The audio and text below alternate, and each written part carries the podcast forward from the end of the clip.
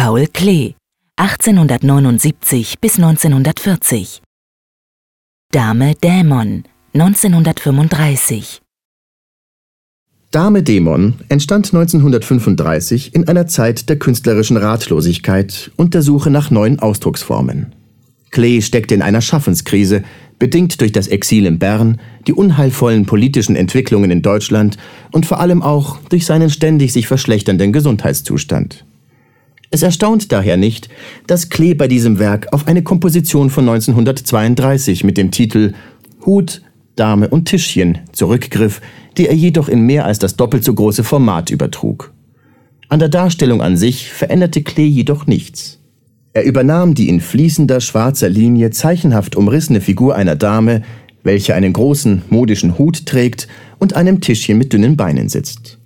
Während die frühere Fassung in kühlen Grau-Blautönen mit kontrastierendem Weiß gehalten ist, zeigt sich die Dame Dämon in warmen, gedämpften Gelb-Rottönen vor rotbraunem Hintergrund. Obwohl beide Werke in ähnlicher Technik mit Aquarellfarben auf Jute gemalt sind, wirkt die große Dame viel weniger lebendig durch die Vergrößerung des Bildmotivs. Die homogene Malweise und die ausgewogene Farbgebung nehmen der Darstellung den erzählerischen Ausdruck. Der fließende Charakter der Linie sowie der Farben weisen ins Dekorative. Stellt man die beiden Werke einander gegenüber, so wird auch Klees Vermerk moraler Charakter in seinem handschriftlichen Övre-Katalog verständlich. Der Titel Dame Dämon suggeriert eine eher düstere Aussage und ist nicht unmittelbar nachvollziehbar.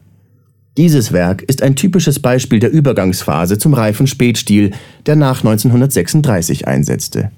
Im Zurückgreifen auf frühere Motive und Formen, die Klee durch Vergrößerung des Formats und mit Hilfe eines anderen Titels mit neuem Bildinhalt füllte, war er auf dem Weg zu einer neuen, verdichteten Bildsprache.